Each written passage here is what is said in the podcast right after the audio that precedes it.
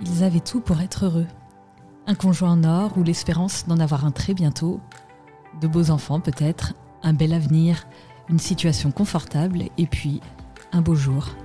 Quelque chose est survenu qui a tout changé. Un grain de sable ou un gros pavé qui a fait dérailler le TGV de leur vie et qui les a fait débarquer dans un paysage inconnu. Un beau jour, c'est l'histoire d'hommes et de femmes croyants ayant vécu une épreuve ou un bouleversement de vie.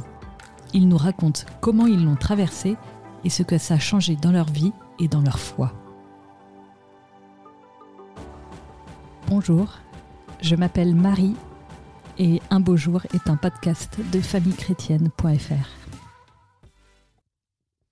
Aujourd'hui, je rencontre Yelle Lemaître, l'auteur de Myriam, mon amour, quand la lumière traverse le deuil. Yelle est très tôt passé par l'épreuve crucifiante du deuil.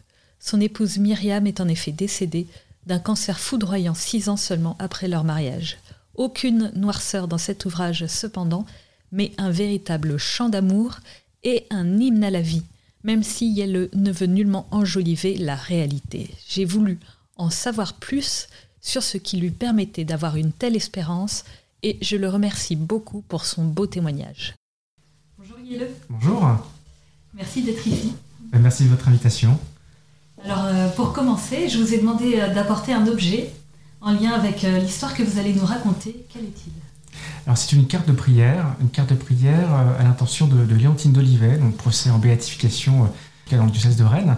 La démarche a, débuté au moment de la maladie de mon épouse et il y a eu comme un écho assez particulier. À l'époque, je travaillais encore à la communication du diocèse de Rennes, je travaillais sur ce projet et je découvre ce, cette femme, une sainte de la vie ordinaire qui, plus est, est originaire du, la commune où est née et a grandi mon épouse. Donc j'ai vu euh, comme un petit signe du ciel, enfin peut-être euh, la petite aide dont on avait besoin pour affronter peut-être cette, euh, cette période assez difficile de, de, la maladie. Alors du coup, dites-nous en, en, plus, parce que nous ne connaissons pas l'histoire. De Léontine d'Olivet De votre femme d'abord. Ah, de ma femme, d'accord, très bien. Qu'est-ce qui s'est passé en, en, janvier 2017 Alors en janvier 2017, donc, mon épouse avait mal au dos, très mal au dos depuis, depuis quelques temps. C'était de plus en plus important. Et en janvier, la douleur était devenue vraiment insupportable, vraiment atroce. Et euh, on a dû donc l'hospitaliser aux urgences. Euh, c'est alors qu'on découvre finalement une masse au niveau du, rein et, puis des lésions euh, sur différentes vertèbres. Et puis on apprendra par les diagnostics qui suivront que finalement c'est un cancer, un cancer assez rare, un sarcome. Démarre, démarre à ce moment-là donc un, chemin assez, assez compliqué, assez difficile. L'issue malheureusement n'a pas été aussi favorable que on l'aurait pu le souhaiter. Oui, j'imagine euh, apprendre comme ça euh, si jeune parce que votre femme avait quel âge? Elle avait 30 ans. Elle allait avoir 31 ans deux mois après son décès. Mm. comment vous vivez cette annonce? Très difficilement. En fait, c'est ce que j'explique un petit peu aussi dans le livre. Il y a c'est un, peu un univers qui s'écroule. Forcément, les larmes arrivent assez rapidement. On s'y attend pas. Même si euh, diagnostic des urgences nous laissait quand même présager de quelque chose de très très sérieux, très grave quand les choses ont été posées, verbalisées, conscientisées, euh, c'est tout un monde qui, s'effondre. Finalement, il n'y a plus de. Demain, finalement, devient, euh, devient le jour le jour. Et ça, c'est quelque chose d'assez assez particulier et un combat surtout à mener. Beaucoup de doutes, beaucoup de, beaucoup de peur, hein, finalement. Comment rester vivant malgré tout, malgré la maladie? Comment rester un couple aussi? Parce que c'est pas forcément très évident de vivre ça à deux. Il y a comme un déséquilibre. Il y a celui qui souffre euh, à, tout, point de vue, hein, physiquement, physiologiquement, spirituellement. Et puis il y a le conjoint qui est là à côté, un peu impuissant, qui souffre aussi. Alors comment finalement euh, faire de, l'amour conjugal finalement la meilleure, euh, la meilleure des armes finalement pour affronter ce, chemin de croix? Oui, parce que vous dites dans votre livre que vous étiez un couple très uni, très, attaché l'un à l'autre. J'imagine que vous ne vous attendiez pas du tout à, ça. Non, pas du tout. Enfin, c'est vrai qu'à 30 ans, on n'imagine pas qu'on puisse avoir un, cancer, surtout pas un cancer aussi violent que celui-là, aussi rare que celui-là. En plus, il s'avère que mon épouse, Myriam, avait perdu son papa d'un cancer aussi euh, en 2014, un petit peu trois ans plus tôt. Donc quelque chose qui était... Voilà, on n'imagine pas du tout que ça puisse arriver à cet âge-là. En plus, une maman avec deux jeunes enfants, euh, pourquoi Donc Ça, c'est la, première des questions qui arrive assez rapidement. D'une part, il faut finalement encaisser finalement le choc, et puis après se pose facilement la question des, pourquoi, puis de la souffrance injuste. Comment vous répondez à, à cette question du coup du pourquoi? Pourquoi? J'ai essayé de discerner ça euh, dans le livre. Hein. J'ai consacré un chapitre en particulier sur la question notamment du la question de la souffrance injuste et du mal. ce qui m'a permis peut-être de plus facilement d'identifier quelque chose ou d'un début de réponse, paradoxalement, c'est ma fille, 5 ans à l'époque, qui me, qui, me, qui me la souffle peut-être. On en discutait beaucoup avec les enfants, mon épouse est quand même très souvent absente, donc le soir il y avait des discussions, notamment avec ma, fille, qui commence à être en âge de comprendre certaines choses en tout cas, et puis elle me dit, euh, papa, est-ce que c'est le diable qui fait mal à maman? Alors je me dis, euh, peut-être, le mal en tout cas est là, c'est vrai, enfin, c'est des choses qu'on évoque hein, facilement. C'est peut-être une épreuve qui, qui, lui est envoyée, puis peut-être qui nous est envoyée aussi à, tous, et de voir comment est-ce qu'on va exercer notre, notre, liberté de choix, parce que c'est ça finalement quand on est chrétien, euh, on ne nous oblige pas à croire, Dieu ne nous oblige pas à l'aimer, à, croire en lui. Est-ce qu'on est capable, et c'est d'autant plus difficile quand on, nous arrive une épreuve, et de se dire voilà, qui est l'auteur de, cette épreuve, qui est l'auteur du mal, et euh, comment exercer finalement euh, en pleine conscience sa liberté? Alors je ne dis pas que ça c'est la réponse a été aussi claire et nette d'entrée de jeu, parce qu'il y a des moments où on doute, des moments où parce que la souffrance est trop forte, on se pose des questions, pourquoi encore croire, pourquoi, pourquoi s'accrocher, est-ce que l'abandon c'est pas, est-ce que c'est, la solution? Et donc il y a des nuits de la foi, ça c'est une certitude. D'ailleurs, euh, mon épouse, on a eu quelques-unes, on en a discuté. Souvent, ça se passait beaucoup la nuit. Hein. les, moments de doute étaient, très présents parce que euh, la solitude du soir, la douleur physique qui est très présente, le manque de sommeil finalement, et puis cette nuit où il y a le silence total, on se pose des questions, on se dit voilà, qu'est-ce qui va m'arriver quel est, quel, est, quel est l'avenir? Quelle est l'issue? Forcément, en toile de fond, l'idée que la mort peut être au rendez-vous aussi.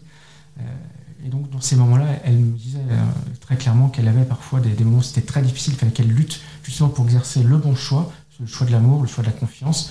Et elle m'avait cité hein, justement, et je le reprends un peu cette image aussi euh, très claire de la, coupe au jardin des Oliviers. Hein, le Christ aussi tentait de, de, tout laisser tomber parce qu'il va souffrir, il, souffre déjà. Elle, elle, souffrait et finalement elle n'a pas, elle n'a pas laissé tomber, mais c'était un combat quotidien. Ça l'a été aussi pour moi d'ailleurs, hein, tous les jours. C'est un c'est une assaise finalement de, se dire euh, il faut avoir confiance, on est aimé, et donc il faut aimer aussi en retour, même si voilà il y a cette souffrance, cette souffrance injuste. Vous en étiez où niveau foi euh, avant cette épreuve? On avait une vie euh, spirituelle assez riche finalement. Enfin, c'est vrai que le fait que je travaillais pour l'Église diocésaine, notamment comme directeur de la communication, me plongeait quand même beaucoup dans tout cet univers, me posait des questions sur la mission, l'évangélisation, les défis de l'Église. Euh, mon épouse a toujours été extrêmement euh, engagée hein, depuis le plus jeune âge, depuis ses premiers jours de catéchèse, je pense, jusqu'à la fin de sa vie dans, dans l'église, dans des missions. Euh, elle était très attachée à l'évangélisation et à la mission. Et donc, voilà, avec une, vraie confiance, c'était, une évidence. On ne peut pas faire autrement que de croire, de se savoir aimer. Mais c'est vrai que c'est quand même difficile quand le, premier gros grain de sable finalement arrive dans, ce, dans cette vie spirituelle de, se dire euh, comment est-ce qu'on fait maintenant? C'est pas qu'un long fleuve tranquille, tout n'est pas qu'un long fleuve tranquille. Sur quoi est-ce qu'on peut s'appuyer? Et la première des réponses, ça a été clairement le, mariage, le sacrement du mariage. Ça a été, je pense, le point d'ancrage, le point d'appui finalement euh, pendant toute cette période. Concrètement, comment ça s'est traduit ben, Je pense qu'on a. Hum, c'était beaucoup dans le dialogue, on va la continuer à, beaucoup échanger. On a toujours été. Euh, les regards sont restés très amoureux du début à la fin. Euh, j'ai eu l'occasion d'évoquer ça il n'y a pas très très longtemps sur la question des bouleversements. On pose souvent la question comment est-ce qu'on peut réagir quand on voit son, son, épouse qui change physiquement, qui perd ses cheveux par les traitements, qui est très affaiblie. Clairement, les choses ont été euh, très étranges puisque je ne l'ai pas vu. Euh, évidemment, on voit qu'il y a des changements physiques, mais je les ai vus sans les voir finalement. je les ai vus sans les regarder peut-être parce que je pense que l'amour était là. Et là où j'ai vu l'état dans lequel elle était rendue, finalement, son corps atteint par, par les traitements, par la maladie. C'est le jour, après son dernier souffle, finalement, j'étais présent, j'étais avec elle. Et là, c'est comme si un voile s'était levé avec son départ. Et là, je découvre finalement ce, corps marqué, finalement, par tout ça. Et je me suis dit, et là, on voit toute la, toute la douleur physique qui, peut ressortir. Mais ça prouve aussi que finalement, l'amour a été là pour me porter sur d'autres choses qui étaient le plus important, c'était déjà d'être ensemble, de profiter de chaque jour finalement tous les deux. Chaque jour était devenu vraiment un don. Ça l'était déjà avant, clairement. De fois, on rendait grâce pour notre, notre couple, notre famille, notre rencontre.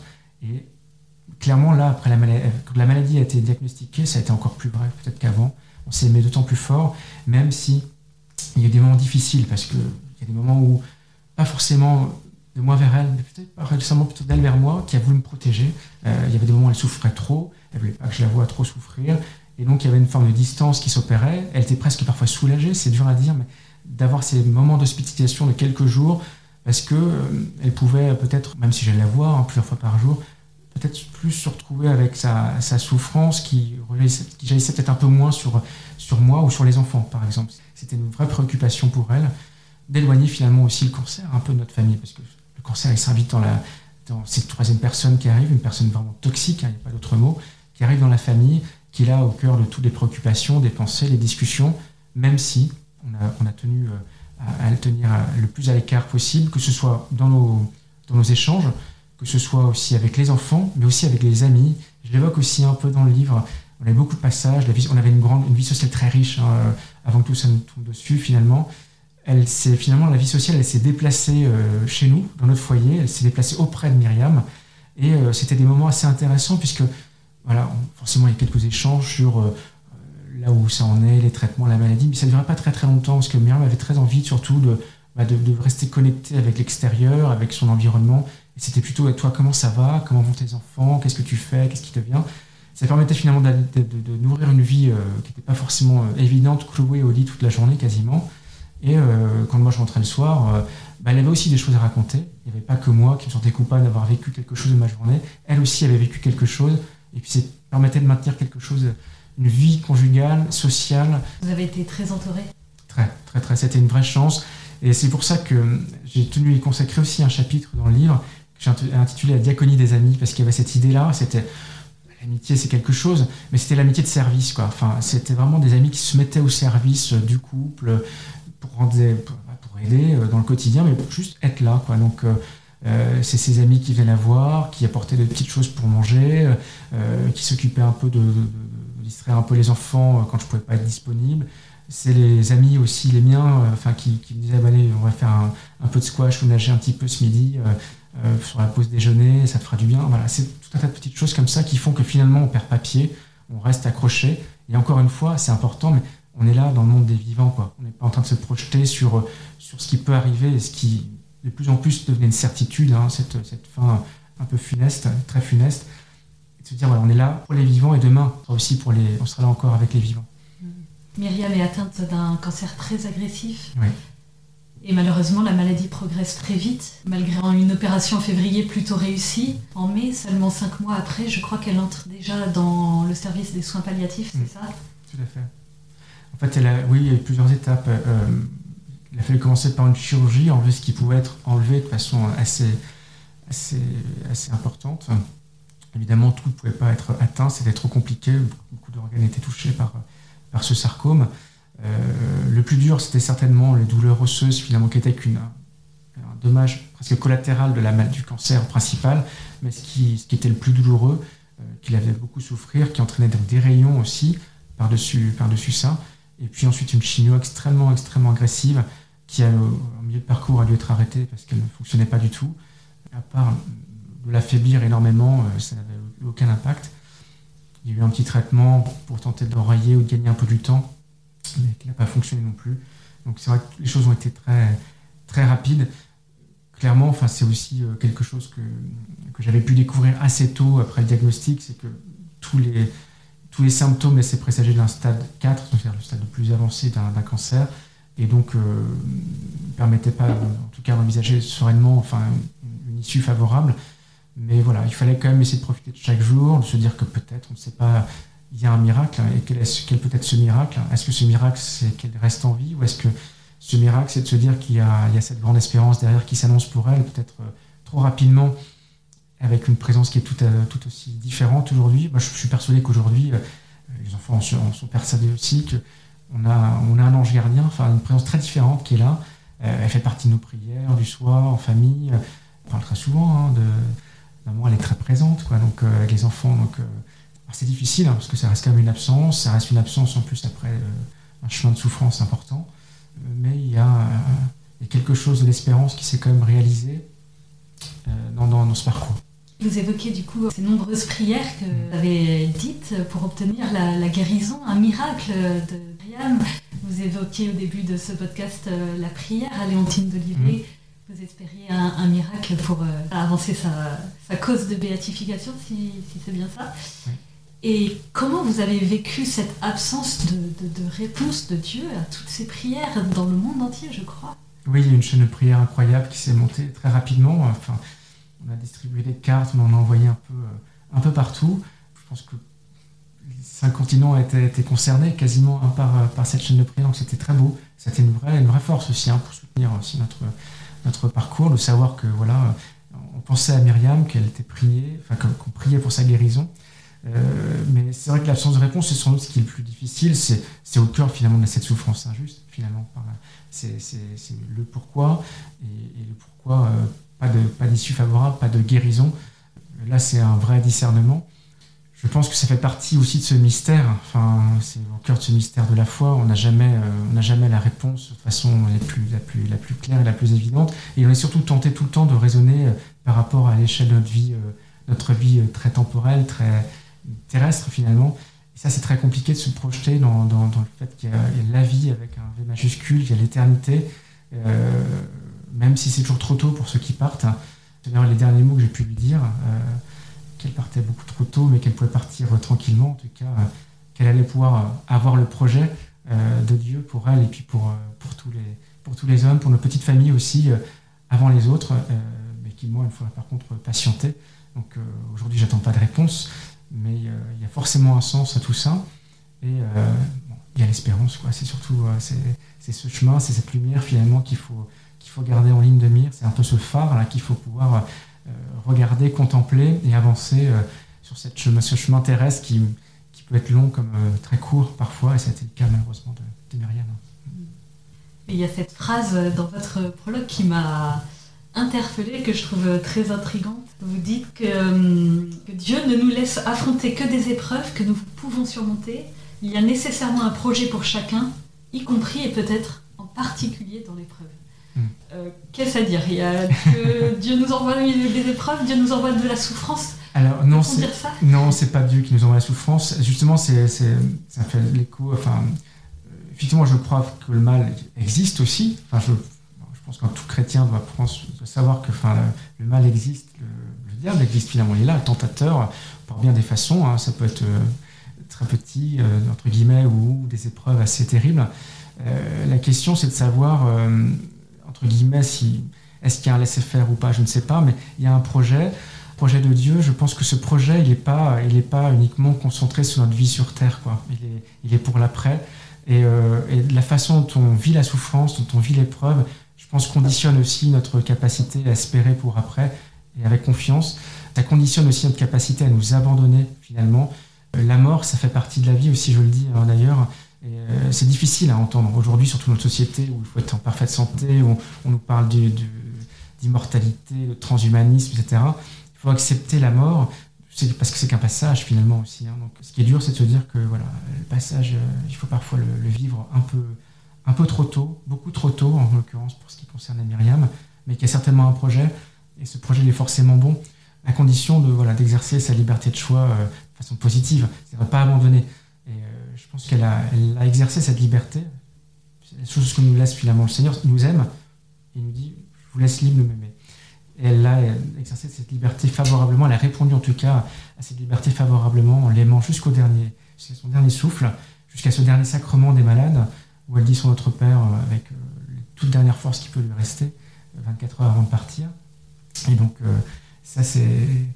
Voilà, je pense que, je, pense que, voilà, il fait partie de ces, nombreuses âmes qui, qui, nous permettent un peu d'illuminer ce ciel, cette, cette balade des saints, comme disait un, ami qui vient d'écrire, qui vient de sortir un album incroyable sur, sur Thérèse, et pas que sur Thérèse d'ailleurs.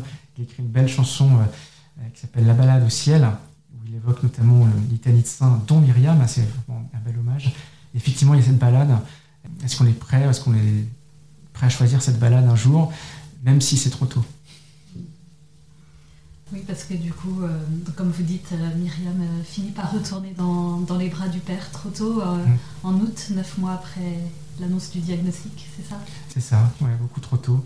Et bon, après, c'est, je le dis aussi un petit peu, enfin, je me, je me je ne sais pas si c'est pour se rassurer, mais je me dis qu'elle voilà, elle a peut-être aussi sa petite place dans cette fameuse balade au ciel, dans cette communauté des saints, bien sûr, enfin, communion des saints qui, fait partie aussi de cette grande espérance. Enfin, donc, se dire, peut-être qu'on on ira à notre place parce qu'on a, exercé cette liberté, mais aussi cette communion, elle est là pour, pour épauler ceux qui restent, enfin, aussi, enfin, elle nous permet de choisir la vie ici, déjà, maintenant, quoi. Donc, ça, c'est pas forcément très évident.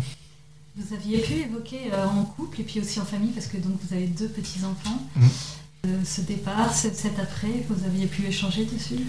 Mon fils était très, vraiment très très jeune, hein, il avait deux ans, donc c'était deux ans, deux ans et demi, et euh, ma fille donc avait cinq ans. On a évoqué les choses, enfin, on a parlé de la maladie, ça c'est sûr. De toute façon, ils ont bien vu que leur maman était malade, était immobilisée. On avait trouvé ce petit ouvrage que j'évoque d'ailleurs dans le, dans le livre qui s'appelle La maman de Léon est malade, qui est vraiment un ouvrage assez extraordinaire pour parler du cancer aux enfants.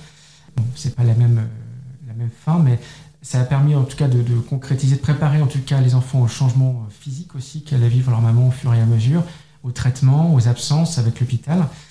Par contre, sur la fin, euh, la fin le départ, le grand départ, ça a été très tardif.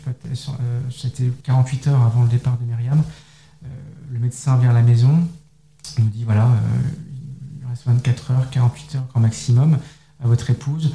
Euh, je pense qu'il faut certainement éloigner les enfants, les préparer. Donc euh, c'est ce qu'on a fait. C'est à ce moment-là qu'on a eu une, conversation, la première grande conversation, comme j'évoque dans le livre, avec les enfants. Donc évidemment pour mon fils c'était un peu compliqué à comprendre. Pour ma fille, elle a compris avec la raison d'un enfant de 5 ans. Elle a pleuré bien sûr, c'était compliqué.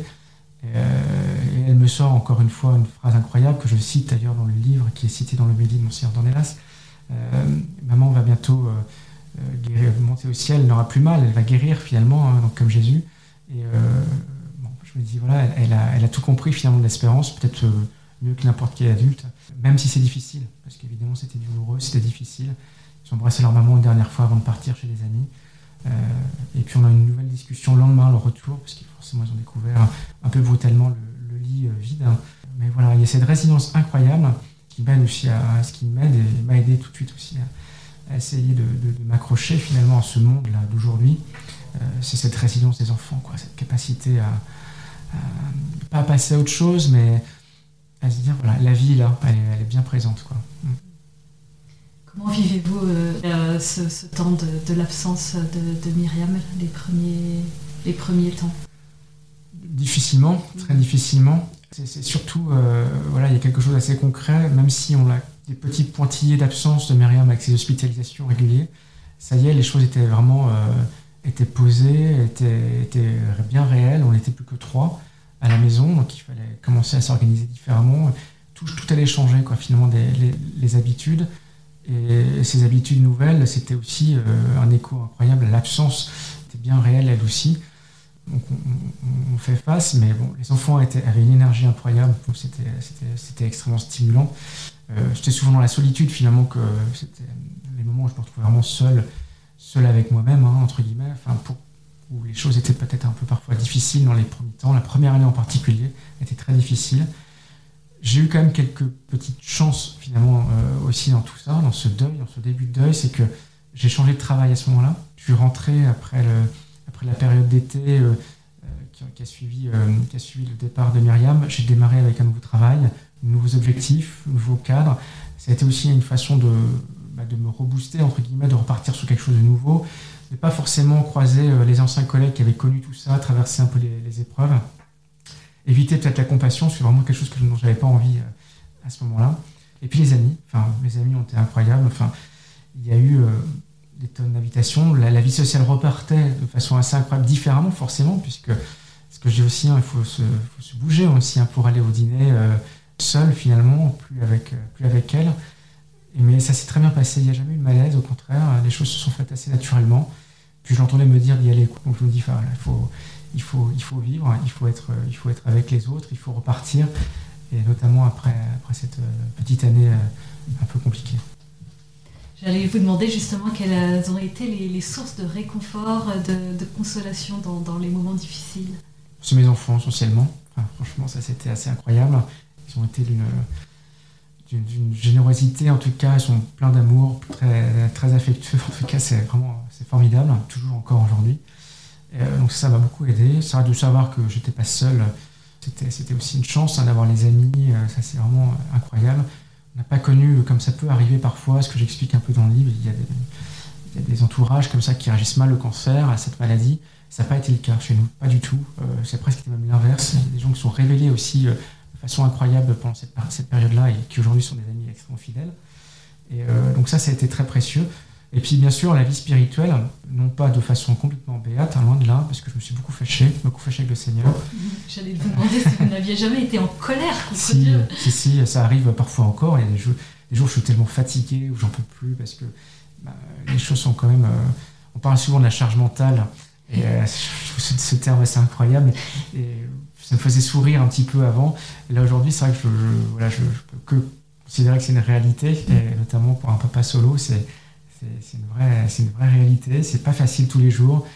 Jongler entre le travail, les enfants, euh, la maison, euh, une vie un peu euh, presque normale, on va dire. Ça, c'est pas, c'est pas évident. Donc parfois on est fatigué. Parfois on se dit tout ça c'est parce que parce que la famille a été amputée d'un membre essentiel. Euh, et, donc on est en colère. donc euh, voilà, c'est sûr, ça ne dure jamais très longtemps. Vous en voulez pas à Dieu? Non. non. Non, je n'ai jamais voulu. En colère comme on peut être en colère avec ses parents, quand on a, une punition, euh, quand on estime injustifiée ou une situation injustifiée. Mais en même temps, il y, a de l'amour. on est aimé par Dieu, il ne faut jamais l'oublier, même si ce n'est pas toujours très facile. Et, et du coup, quand on est aimé, on a envie d'aimer en retour. Quand est-ce que votre deuil a pris fin? Je ne sais pas s'il a encore pris fin. Je pense qu'aujourd'hui, je suis encore, euh, c'est encore compliqué. Euh, il y a des moments où, c'est encore très difficile, très dur, euh, mais ça s'espace. Donc voilà, je, mais il y a le deuil, mais aussi la, joie est comme là. donc ça, c'est quand même quelque chose qui est positif, ce qui n'était pas forcément évident dans les premiers temps, mais la joie est bien présente. Puis surtout, et du coup, ce, moteur, c'est envie d'avancer, quoi. Enfin, il s'est passé beaucoup de choses avec les enfants, c'est assez extraordinaire. Professionnellement, il s'est passé aussi beaucoup de choses qui me fait dire que voilà, il y a encore des choses, il y a encore des choses à vivre. En tout cas, la vie me le dit qu'il y a encore des choses à vivre. Dieu me le dit sans doute. Et puis, je suis persuadé qu'il y a un ange gardien qui veille activement aussi à tout ça. Pouvez-vous nous dire ce que vous avez appris, ce que vous avez compris grâce à, si on peut dire ça, cette épreuve de, la maladie et du deuil? Compris. Euh, c'est surtout l'aspect précieux de la vie. Quoi. Finalement, toute vie, euh, toute vie se vaut, toute vie a, quelque chose à, à, des richesses. Le problème, c'est qu'il faut être capable de les discerner. Le problème, c'est qu'on se rend compte finalement que quand on est, on est un peu au pied du mur, entre guillemets, ou là en l'occurrence, quand euh, on est une Pâque approche pour un proche ou pour soi-même, et donc on se rend compte que la vie est fragile elle est précieuse, que chaque jour, euh, chaque jour compte finalement. Enfin, il y a un vrai appel au carpe diem, pas faire n'importe quoi, c'est pas ça. Mais euh, chaque jour compte et chaque jour, il faut qu'on aime quoi. Il faut aimer. Enfin, je pense que c'est, on n'a pas de temps à perdre avec euh, avec des, des, rancœurs ou de l'amertume, etc. Enfin, c'est, un petit peu ça. Enfin, je me dis que j'ai encore des frustrations, on en a tous. Moi, j'en ai encore. des choses que j'aimerais faire ou qui se passent pas comme je voudrais, petites ou grandes. Aujourd'hui, ça me passe beaucoup plus à côté. Et je, me dis qu'il y a plus important finalement. Je pense que ça, c'est quelque chose qui se révèle notamment par, par ce genre d'épreuve, la perte d'un proche notamment, et la perte de son épouse en particulier. Comment vous voyez l'avenir? Plutôt positivement. Aujourd'hui, en tout cas, euh, j'ai l'impression d'avoir, euh, malgré cette euh, terrible épreuve et cette, ce deuil qui, est difficile, cette souffrance, j'ai aussi plein de belles choses qui arrivent, beaucoup. En grâce pour ça je vois mes enfants heureux, donc ça pour moi c'est déjà quelque chose, c'est la priorité. Ils, sont, ils font aussi un certain nombre de choses qui leur plaisent. J'arrive à faire pas mal de choses qui, me plaisent. Je ne pensais pas du tout. Je me suis dit ça va être compliqué après, j'aurai plus du tout de l'envie, j'aurai plus le temps, ce sera trop. la, gestion du quotidien va, m'empêcher de faire tout un tas de choses. Et en fait, euh, c'est pas, forcément moi qui va courir après des, opportunités. Elles arrivent, et je me dis, bon, ben, si elles arrivent, c'est qu'il faut, les, qu'il faut les saisir. Quoi. Et euh, professionnellement, il y en a eu plusieurs comme ça. Depuis trois ans, là, une progression incroyable. Je n'aurais pas pu du tout imaginer il y a encore 3-4 euh, ans. Et euh, je me dis, il n'y a pas de hasard. C'était Myriam qui me disait ça tout le temps. Il n'y a jamais de hasard sur ces choses-là. Et donc, c'est autant d'appels à me dire, il y a encore plein d'opportunités à, vivre, plein de, plein de belles choses à vivre. Et donc, il faut les saisir. j'ai plus trop de place pour le doute, en tout cas aujourd'hui, pour tout ça.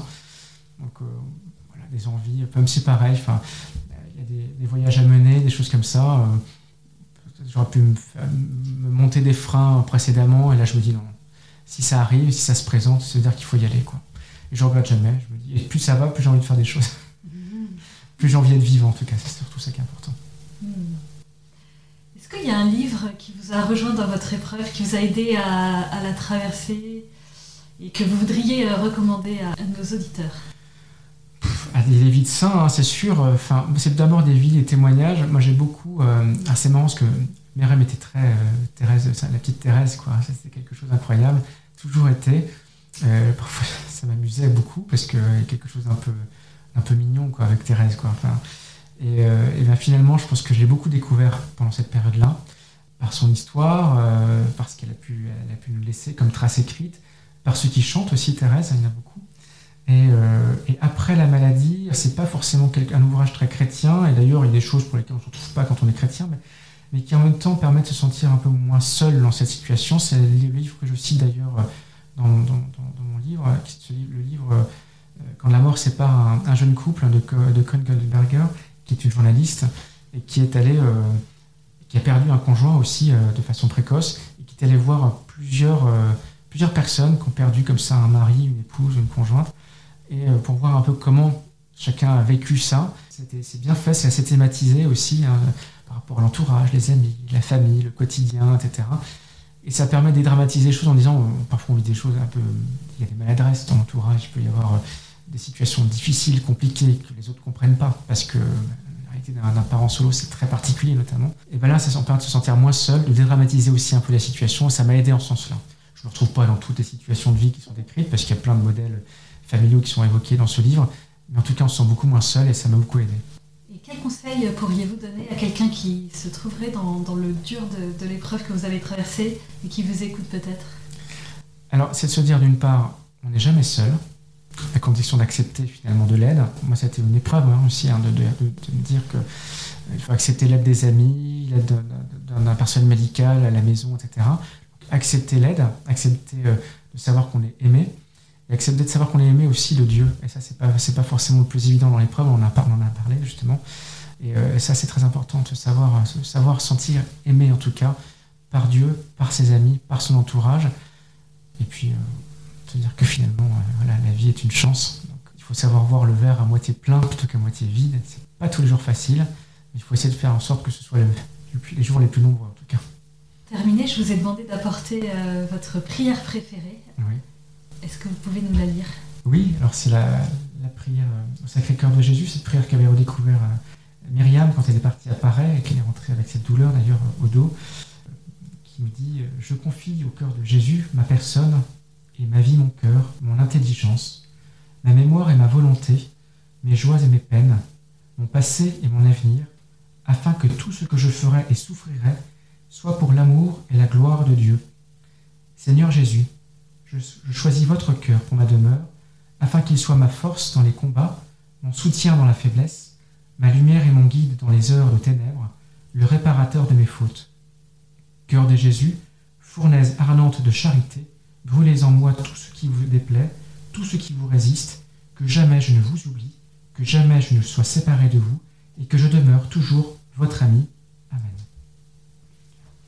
cette prière de Marguerite Marie Alacoque qui, bah, qui a eu une résonance très particulière euh, pour Myriam avant la maladie et qui a eu une très forte pendant et surtout après, aujourd'hui.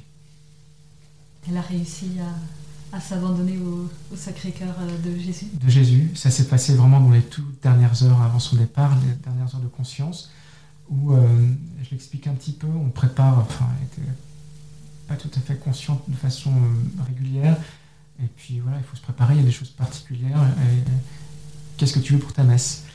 Et elle me dit, euh, oh, je sais pas trop, si, les frères de Charles de Foucault, l'abandon par excellence, quoi, finalement. Et je lui dis, ça y est, t'es prête? Elle me dit, oui, ça y est. Et puis le deuxième chant, c'était Vivre d'amour hein, de Thérèse, chanté par son amie euh, Elisabeth Bordeaux, qui est vraiment un chant extraordinaire, pas facile, et qui, pareil, à mon avis, euh, était, était un écho incroyable à, son, à sa montée au ciel. Ma toute dernière question, c'est Si Jésus était là en face de vous, que lui diriez-vous vis-à-vis de, votre épreuve? Ah, Je poserai la question forcément du pourquoi. J'aimerais avoir la réponse tout de suite, pas attendre ma propre Pâques. La question du pourquoi. Je lui demanderai surtout de veiller sur, sur Myriam, hein, de m'assurer qu'elle soit bien, qu'elle soit heureuse. Merci Yelle. Merci à vous. Merci de nous avoir écoutés. J'étais très contente de recevoir Yelle et cette conversation m'a beaucoup enrichi. Et vous, qu'en avez-vous pensé?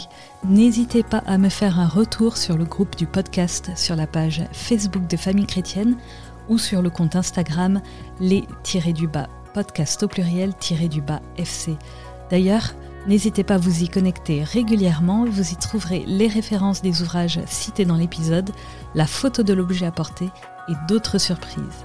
Si vous avez envie de poser une question à Yelle, postez-la en commentaire de ses réseaux sociaux. Et puis, si cet épisode vous a plu, n'hésitez pas à le partager à vos amis, surtout ceux qui traversent une phase difficile. Qui sait, cela les aidera peut-être. Enfin, ceux qui nous écoutent via iTunes ou Apple Podcast, si vous pouviez mettre une note de 5 étoiles, cela permettrait au podcast de remonter dans les recommandations et de le faire connaître à plus de monde. Un grand merci et à bientôt.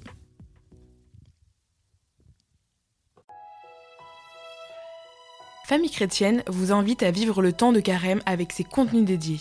Articles, podcasts, vidéos, newsletters vous aideront à méditer et à vous recentrer sur l'essentiel. N'attendez plus et abonnez-vous au magazine à partir de 2,90€ par mois. Rendez-vous sur boutique.famillechrétienne.fr.